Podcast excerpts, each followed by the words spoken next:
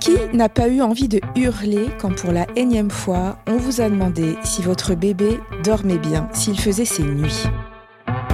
La question semble cruciale. Presque même avant de savoir comment s'appelle votre bout de chou, on s'interroge sur son sommeil et surtout savoir si vous fiche la paix et que vous pouvez dormir tranquillement sans être dérangé. En France, faire dormir son enfant est devenu un sport national. On pourrait se demander s'il en a toujours été ainsi. On pourrait aussi voir si certains parents ne commencent pas à se rebeller contre le dictat du fait dodo et envoyer balader nos simples croyances. On va vous expliquer aujourd'hui que non seulement si votre bébé ne fait pas ses nuits, bah c'est normal, mais aussi que c'est bien. Je m'appelle Anaïs, j'ai 34 ans et je suis la maman de Cléo qui a tout juste 10 mois. Avant de faire un bébé, j'ai beaucoup hésité parce que je savais que les enfants ils se réveillaient beaucoup et moi ça me faisait très peur parce que je pensais pas que j'allais réussir à gérer parce que j'ai moi-même un problème en fait avec euh, les réveils nocturnes. Et une chose qui m'a vraiment surprise quand Cléo est arrivée, c'est qu'avec l'allaitement et la sérotonine qui est sécrétée quand elle tète, bah je m'endormais euh, incroyablement rapidement et on était aussi étrangement synchronisés. On se réveille et on dort euh, en même temps. Quand j'ai repris le travail, elle avait tout juste trois mois et j'étais assez choquée de la réaction de, de, la plupart de mes collègues. Quand je leur disais qu'elle se réveillait encore 5 à 6 fois par nuit, ils me regardaient d'un air entendu, du style euh, ouais, elle te mène en bateau. Euh. et puis ils m'ont carrément, littéralement euh, conseillé de la laisser pleurer. Et ça, c'est une chose que j'ai toujours refusé de faire. La période qui a été vraiment vraiment dure, c'est la période des dents parce que j'avais pas le temps de récupérer. Elle faisait pas un cycle de sommeil complet, elle se réveillait toutes les 10 à 20 minutes en hurlant. Donc ça c'était vraiment dur et là je pense vraiment que c'est voilà, il faut s'accrocher quoi.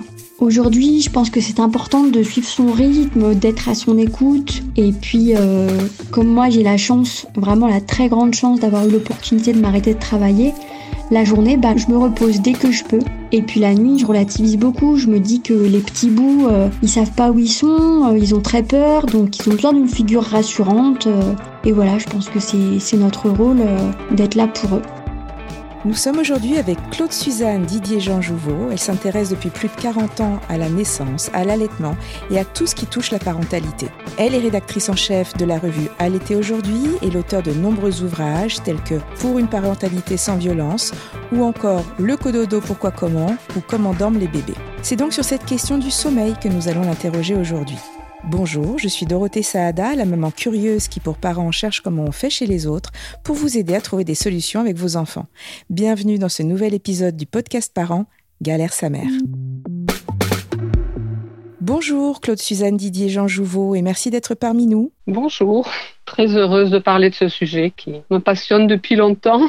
et, qui, et qui, je pense, va intéresser beaucoup de, de, parents qui se posent des questions sur ce, sur ce sommeil. Dites-nous pour, pourquoi nos bébés se réveillent-ils aussi souvent et pourquoi c'est si long parfois pour qu'ils se calent sur notre rythme d'adulte? Alors juste pour commencer, je voudrais, euh, vous avez parlé de ce qui se passe en France, Mhm. qui s'est peut-être pas toujours passé de la même façon et qui se passe pas non plus pareil partout. Bien sûr. Et je me souviens d'une étude qui avait euh, interrogé les parents sur les problèmes de sommeil qu'ils voyaient chez leurs enfants. C'était des enfants de 16 à 24 mois. Et ça avait comparé trois pays, la France, Taïwan et le Japon. Et en France, il y avait 47% des parents qui pensaient que leur enfant de cet âge-là avait un problème de sommeil, contre 18% à Taïwan et 11% au Japon. Donc je pense qu'il y a beaucoup de choses qui s'expliquent comme ça par la façon dont la société considère les choses et qui crée en fait des problèmes là où en fait euh, il n'y a pas de problème.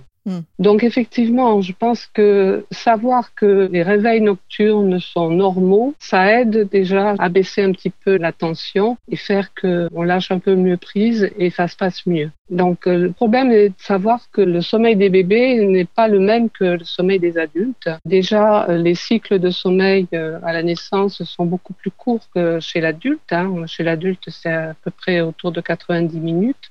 Et chez les bébés à la naissance, c'est autour de 45-50 minutes. Ce qui veut dire qu'un enfant se réveille toutes les 45-50 minutes pour passer d'un cycle à un autre. Il peut éventuellement, oui, en- entre deux, deux cycles, quand il passe d'un cycle à un autre, effectivement, il se trouve dans une phase où il peut se réveiller. Et de fait, on verra que effectivement, il se réveille.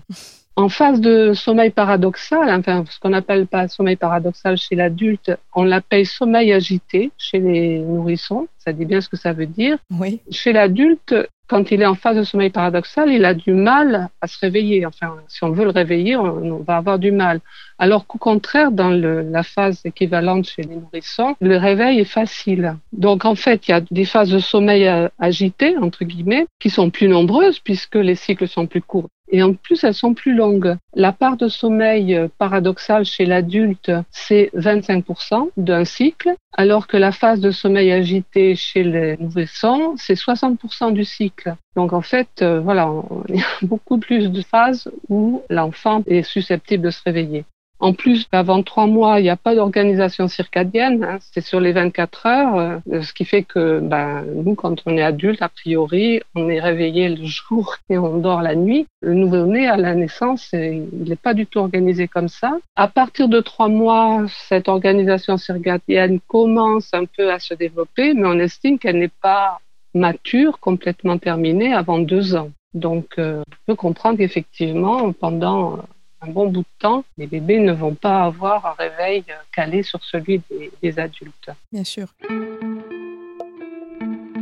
Comme je le disais, quand on accouche, on nous pose sans cesse la question de savoir si le bébé fait ses nuits. C'est insupportable. Est-ce qu'il fait ses nuits? Ça, c'est toujours ce qu'on entend. Mais est-ce que vous pouvez nous dire combien de bébés dorment réellement toute la nuit? Et déjà, Qu'est-ce qu'on appelle une nuit d'ailleurs? C'est quoi une nuit pour un bébé? Alors déjà, la définition de faire ses nuits pour un bébé, c'est dormir 5-6 heures d'affilée. C'est pas dormir de 8 heures du soir à 8 heures du matin. Pas du oui, c'est pas 12 heures.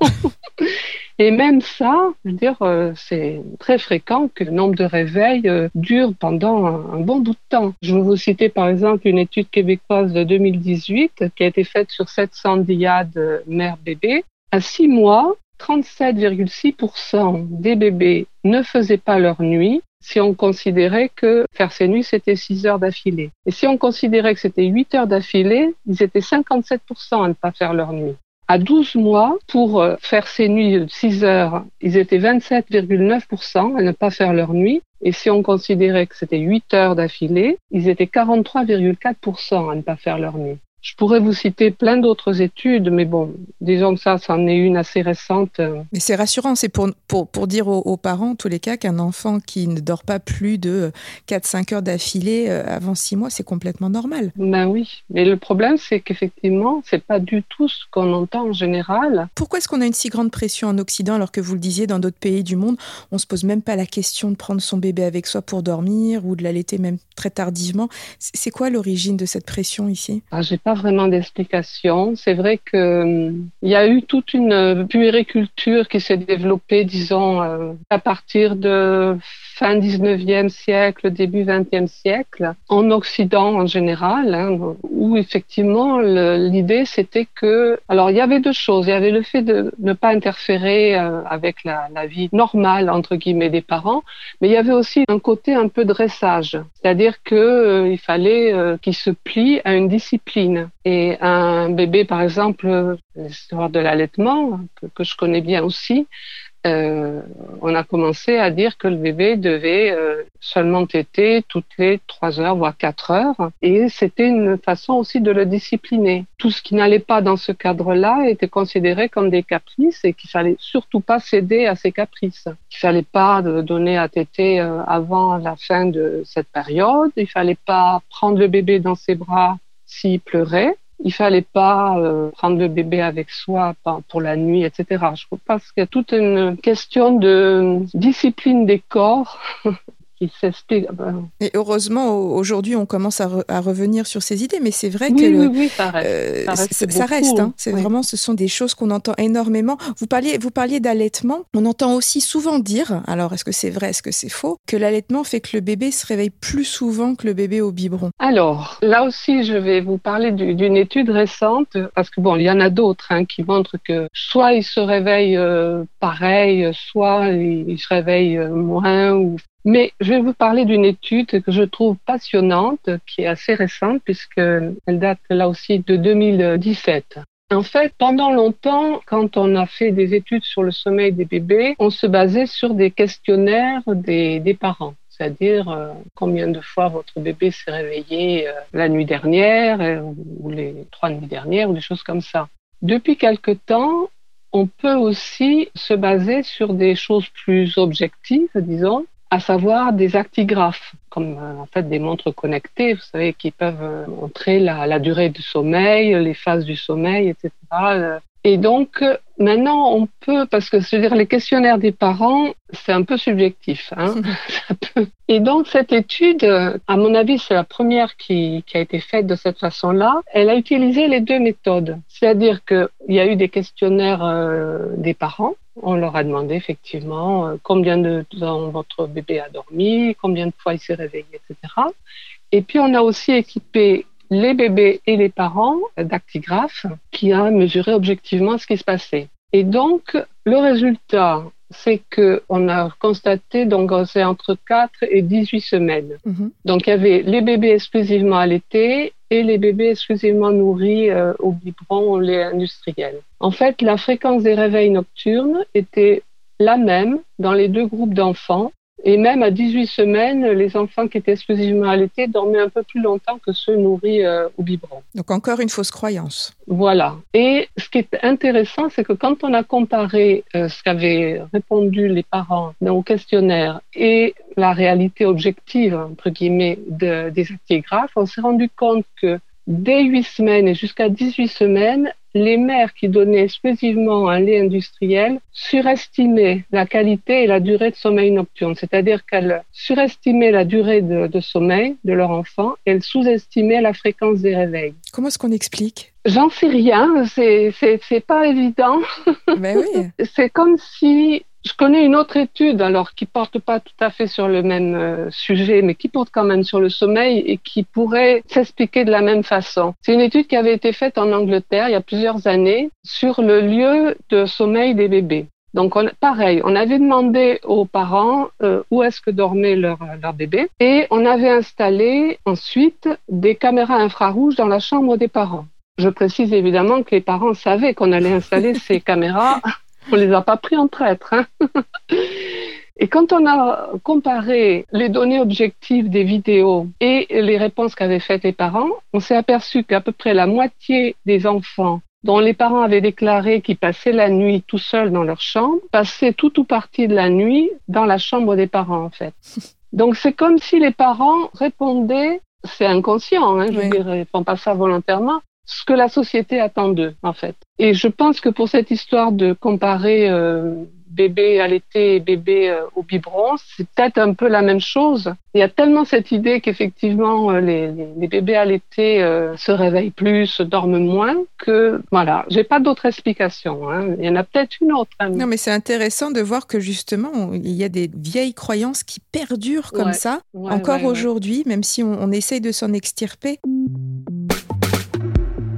Moi, ce qui m'intéresse aussi, c'est de parler de certains spécialistes qui, euh, on le sait bah, encore, hein, conseillent euh, de laisser pleurer le bébé quand euh, on peut le comprendre, hein, quand certains parents sont, aussi épuisés et demandent conseil, on leur, on répond ça. D'autres, bah, m'en parlait tout à l'heure, de pas prendre dans les bras pour qu'ils apprennent à s'endormir tout seuls. Mais j'ai l'impression qu'aujourd'hui, des voix commencent à s'élever, et notamment grâce aux neurosciences. Est-ce que vous pouvez nous en parler? Alors oui, on sait effectivement laisser pleurer un bébé, alors que ce soit la nuit ou le jour, hein, a des effets sur effectivement euh, la, la, construction de son cerveau parce que les décharges de cortisol notamment entre autres qui peuvent être euh, à un certain niveau euh, vraiment dommageables pour le cerveau. Et à ce sujet-là, pareil, je, je, voulais vous citer une, une, étude que je trouvais très intéressante. Il s'agissait de, c'est pas un grand nombre, hein, c'était 25 bébés avec leur mère, des bébés âgés de, de 4 à 10 mois, et euh, donc ils étaient allés avec leur mère participer je mets participer entre guillemets parce que je pense pas que eux étaient d'accord spécialement pour participer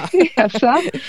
Mais donc, c'était un programme hospitalier de cinq jours d'éducation au sommeil, entre guillemets. Hein, ce qu'en anglais, ils appellent ça sleep training. Les sleep school, sleep learning, oui, oui, qui existent beaucoup en Australie, par exemple. Donc, le but était qu'ils apprennent à s'endormir sûrement sans aide. Hein. Et puis, effectivement, euh, s'ils se réveillaient, euh, qu'on ne vienne pas les consoler ou leur donner à téter ou rien du tout. Donc, ils étaient dans une pièce et la mère était dans une pièce voisine où elle pouvait entendre si l'enfant pleurait, se réveillait, mais elle n'avait pas le droit d'intervenir. Et donc, on a analysé le taux de cortisol, hein, donc euh, l'hormone du stress. Il en faut hein, du cortisol. Hein. Je ne dis pas que oui. quand le taux est trop trop fort, euh, c'est quand même un signe de stress et ça peut effectivement, à, force, endommager le, le, cerveau.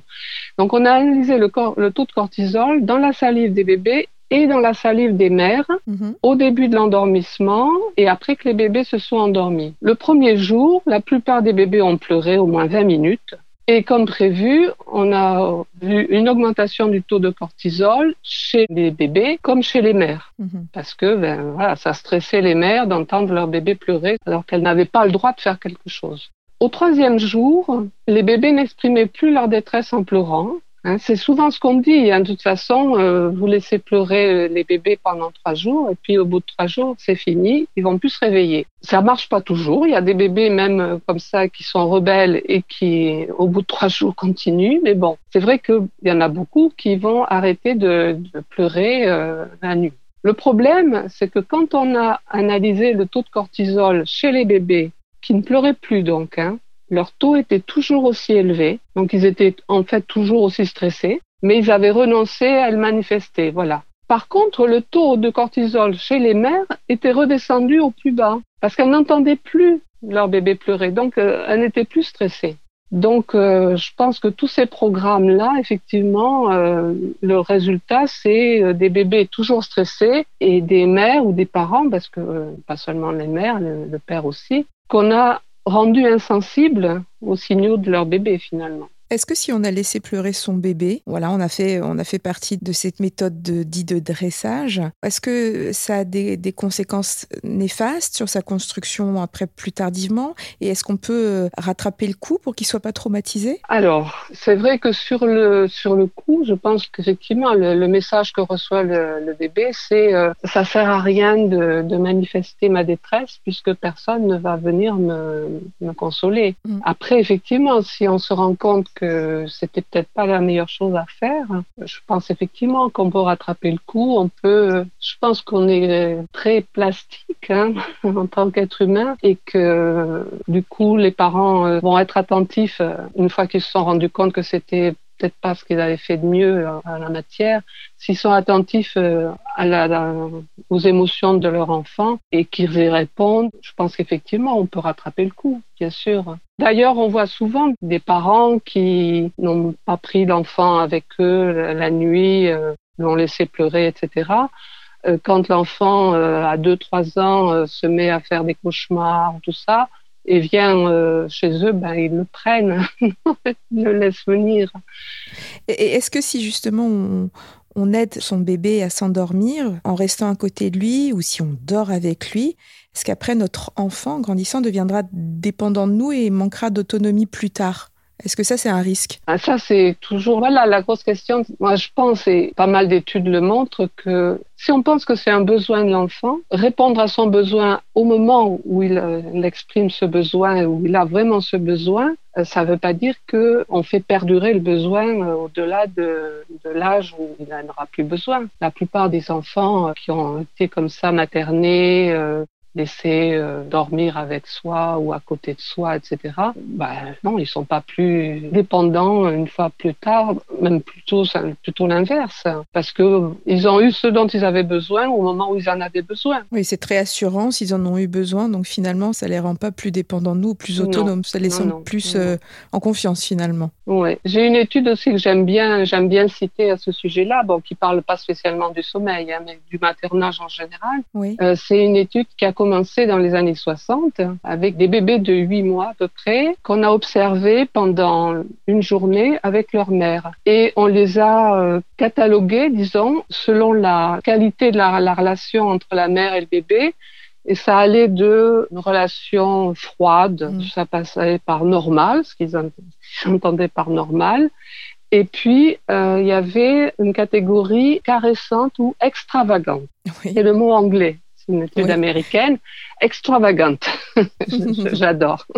Et ces bébés de 8 mois ont été revus quand ils avaient la trentaine à peu près. Ah oui, c'est drôle. Et euh, ce qui est très étonnant, hein, n'est-ce pas, c'est que les bébés dont la relation avec la mère avait été cataloguée de froide ou de normale, même c'était à peu près pareil au niveau de la façon dont ces jeunes adultes se sentaient euh, par rapport à un degré d'anxiété ou de confiance en soi ou d'angoisse, etc.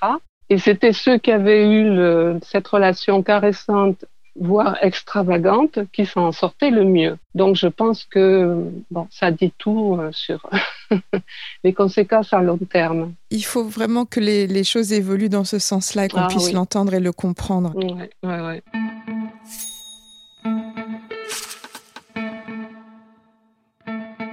Donc là, on parle donc de réveils normaux des enfants, des bébés. On parlait aussi tout à l'heure des cauchemars. Euh, quand est-ce qu'on peut vraiment parler de troubles du sommeil chez un enfant? Et quand est-ce qu'il faut du coup consulter? Quand, quand est-ce qu'on se rend compte qu'il y a vraiment un, souci? Ah, Je ne sais pas si j'ai vraiment de, réponse à, cette question. Il y a la, pédiatre espagnole euh, Rosa Jove, dans son livre Dormir sans l'âme, qui disait qu'il y a certains bébés qui ont des vrais problèmes médicaux qui expliquent leur multiples réveils. Il faut toujours vérifier d'abord. Bien sûr, bien sûr. Un bébé qui a, du reflux, par exemple, un mhm. reflux gastro-œsophagien, ça peut effectivement, un, bébé qui se réveille en hurlant euh, plusieurs fois la nuit et qui a l'air vraiment de souffrir, euh, oui, bien sûr. C'est pas c'est pas un problème de sommeil dans ce cas-là, mais c'est un problème médical qui fait qu'il a ce problème de sommeil. Il l'a pas seulement pendant la nuit. Mais oui, oui, oui, bien sûr. Un bébé qui pleure de façon euh, inconsolable, il y, a, souvent quelque chose à voir avec. Euh, mais c'est pas, ça veut pas dire qu'il y a un âge à partir duquel il faut s'inquiéter. Dans ce cas-là, il faut s'en inquiéter tout de suite. Oui, bien sûr. Est-ce qu'il y a des âges justement où les, problèmes de sommeil peuvent se révéler? Parce qu'on entend souvent des parents qui disent oh bah je comprends pas, il dormait très très bien et puis d'un coup d'un seul, euh, il fait plus ses nuits. Mm, Qu'est-ce mm. qui peut expliquer ça Alors bon, tout dépend effectivement de l'âge. C'est vrai que il arrive assez fréquemment que des bébés qui entre guillemets faisaient leur nuit, hein, vers euh, trois mois par exemple, se mettent à se réveiller à nouveau plus vers euh, cinq, six mois ou un peu plus tard. Il y a des études qui montrent que c'est assez, assez fréquent et ça ne veut pas dire que c'est un problème de sommeil. Alors après, pourquoi ils se mettent à se réveiller? Bon, je parle souvent des dents. Bon, je, suis partagée par rapport à cette histoire parce que c'est vrai que des fois on, on, met sur le compte des dents tout et n'importe quoi. N'empêche que euh, effectivement ça on peut expliquer, hein, on peut comprendre que ça puisse faire mal quand même. Hein. Les mm. adultes qui ont eu des dents de sagesse euh, qui sont sortis. Euh, oui, on sait que ça fait très mal. ça peut, euh, voilà. Je confirme. Et on sait que ce, genre de douleurs sont souvent exacerbées la nuit. Hein. Enfin, beaucoup de douleurs, pas seulement les douleurs dentaires. Hein. Donc pourquoi pas? Et c'est vrai que souvent les bébés qui se réveillent, qui continuent à se réveiller la nuit, souvent ça s'arrête quand toutes les dents de lait sont sorties, quand même. Oui. Hein, donc, je pense qu'il y a quand même quelque chose à voir avec ça. Puis, il y a sans doute d'autres raisons. Hein. Bah, quand l'enfant grandit, peut-être quand il rentre aussi en, à l'école. Après, il y a différentes choses qui peuvent faire que oui, le petit alors se après, réveille. des terreurs nocturnes, des, des cauchemars. Hein. Bon, je ne sais pas si ça s'appelle des problèmes de sommeil, ça. Non, je pense que oui, c'est juste, euh, on a juste à être attentif sur euh, comment notre enfant se, sent et comment, comment est-ce qu'il s'endort et comment il passe. Voilà, souvent il y a des choses qui sont passées dans la journée qui vont se répercuter la nuit. Et d'ailleurs, pour les plus le petit bébé, on, a l'impression des fois que les acquisitions qu'ils sont en train de faire font qu'ils vont se réveiller aussi la nuit, euh, s'ils continuaient à s'exercer, euh, je sais pas, quand ils commencent à marcher à quatre pattes ou des choses comme ça, quand ils commencent à se redresser, bon ben c'est vrai que s'ils se réveillent, ils vont se redresser. Euh, à gripper les barreaux de leur lit s'ils sont dans un lit à barreaux et des choses comme ça, oui. Qu'est-ce que vous diriez pour finir à, ces parents qui, nous écoutent et qui sont peut-être un peu désœuvrés et surtout très fatigués parce que leur bébé se réveille bah, de nombreuses fois et qu'ils euh, se sentent au bout du rouleau? On en entend souvent des parents qui nous disent hmm. on est au bout du rouleau. Qu'est-ce qu'on peut leur dire? Alors, je pense euh, que savoir que c'est entre guillemets normal, c'est une partie de, la solution. Parce que je pense que quand les parents comme ça sont au bout du rouleau, ils sont aussi inquiets en se disant il y a quelque chose qui tourne pas rond euh, chez mon bébé ou, en, euh, en, moi en tant que parent, il y a quelque chose que j'ai pas fait bien pour que ça, ça en soit là. Donc savoir que c'est normal, que leur bébé est normal et qu'ils n'ont pas fait euh, quelque chose de mal jusque-là, souvent ça fait descendre la, la pression quand même. Hein. Après, le fait de dormir avec le bébé, souvent, ça aide quand même à mieux dormir soi-même. On parle de dormir en, en cododo, donc. Oui, euh, oui, oui. Alors. Alors, on rappelle tout de même les règles de sécurité hein, dont on nous parle souvent, c'est-à-dire sans, sans grosses couettes, sans gros coussins. Voilà, oui. Mais euh, en tous les cas, que le bébé soit dans la même chambre, ça, euh, ça, ça, commence quand même à, à passer, même dans les, les, recommandations de santé publique, hein, puisque dans le nouveau carnet de santé, il est dit quand même, il est préférable si ce cela est possible, de placer le lait de votre bébé dans votre chambre pour les six premiers mois au minimum. Avant, on nous disait trois mois. C'est vrai que ça a changé. Voilà, maintenant, c'est six mois minimum. ah, très bien. Donc, je pense qu'en fait, euh, c'est quand même moins fatigant si effectivement le, euh, le, bébé est à côté que si on doit aller euh, se lever, aller à l'autre bout de l'appartement, rester éveillé, dire, euh, là, là, on est complètement réveillé et pour certaines personnes, ça va être difficile de se rendormir. Alors que si le bébé est à côté, euh, ça va être quand même beaucoup plus facile. Pour le bébé, d'ailleurs, aussi de se rendormir et pour les, les parents. Donc on se dit que c'est normal, on se dit que ça va passer aussi. Oui, oui, oui, oui. Voilà. Oui, oui. On se dit peut-être aussi que nous, on était passé par là, mais on l'a oublié. Oui. Très bien. Bah écoutez, merci en tous les cas. Merci Claude Suzanne Didier Jean Jouveau d'avoir répondu à nos questions sur, euh, sur le sommeil, nous avoir ouvert les yeux à nous les parents, hein, nous les adultes, comme je disais, qui avons oublié que bah, nous aussi, nous étions il y a quelques années des enfants, des bébés, pour qui le sommeil n'était pas celui d'aujourd'hui. Alors, est-ce que je peux dire une dernière chose quand même? Bien sûr, on vous écoute. Je pense aussi que c'est peut-être le moment quand on est vraiment comme ça euh, au bout du rouleau, de faire appel à ce qu'on appelle les alloparents. Les alloparents, c'est pas les parents au téléphone, hein.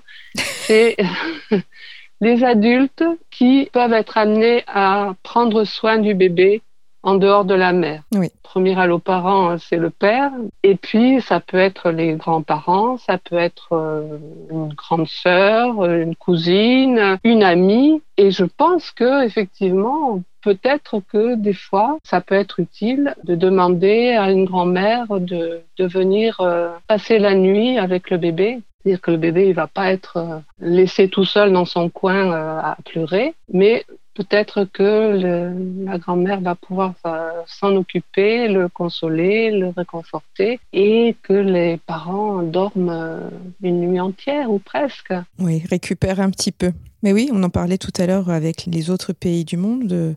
C'est vrai qu'on est, euh, on est un peu chacun chez soi en France, alors qu'on n'hésite pas dans d'autres pays à faire appel à la mamie, à la tata, là, et, enfin toutes les, oui, toutes les personnes euh, du foyer élargi, comme on dit. Voilà.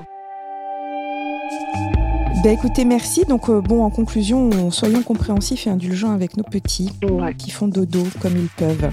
Retrouvez sur le site parents.fr tous nos témoignages et nos articles sur le sommeil. Vous pouvez nous écouter sur Spotify, Deezer, SoundCloud et toutes les plateformes de podcast. Si vous avez aimé cet épisode, n'hésitez pas à nous laisser des commentaires, mettre des cœurs et des étoiles sur Apple Podcast. Écrivez-nous sur le Facebook, l'Insta de parents ou le forum de parents.fr. On a hâte de vous lire. Je suis Dorothée Saada. Je vous ai présenté ce podcast réalisé par Nicolas Jean et co-réalisé par Estelle Saintas. À très vite pour le prochain épisode de Galère sa mère. Merci, au revoir.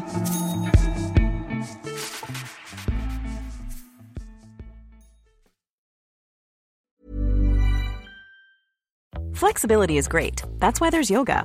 Flexibility for your insurance coverage is great too. That's why there's United Healthcare Insurance Plans. Underwritten by Golden Rule Insurance Company, United Healthcare Insurance Plans offer flexible, budget friendly coverage for medical, vision, dental, and more. One of these plans may be right for you if you're, say, between jobs, coming off your parents' plan, turning a side hustle into a full hustle, or even missed open enrollment. Want more flexibility? Find out more about United Healthcare Insurance Plans at uh1.com.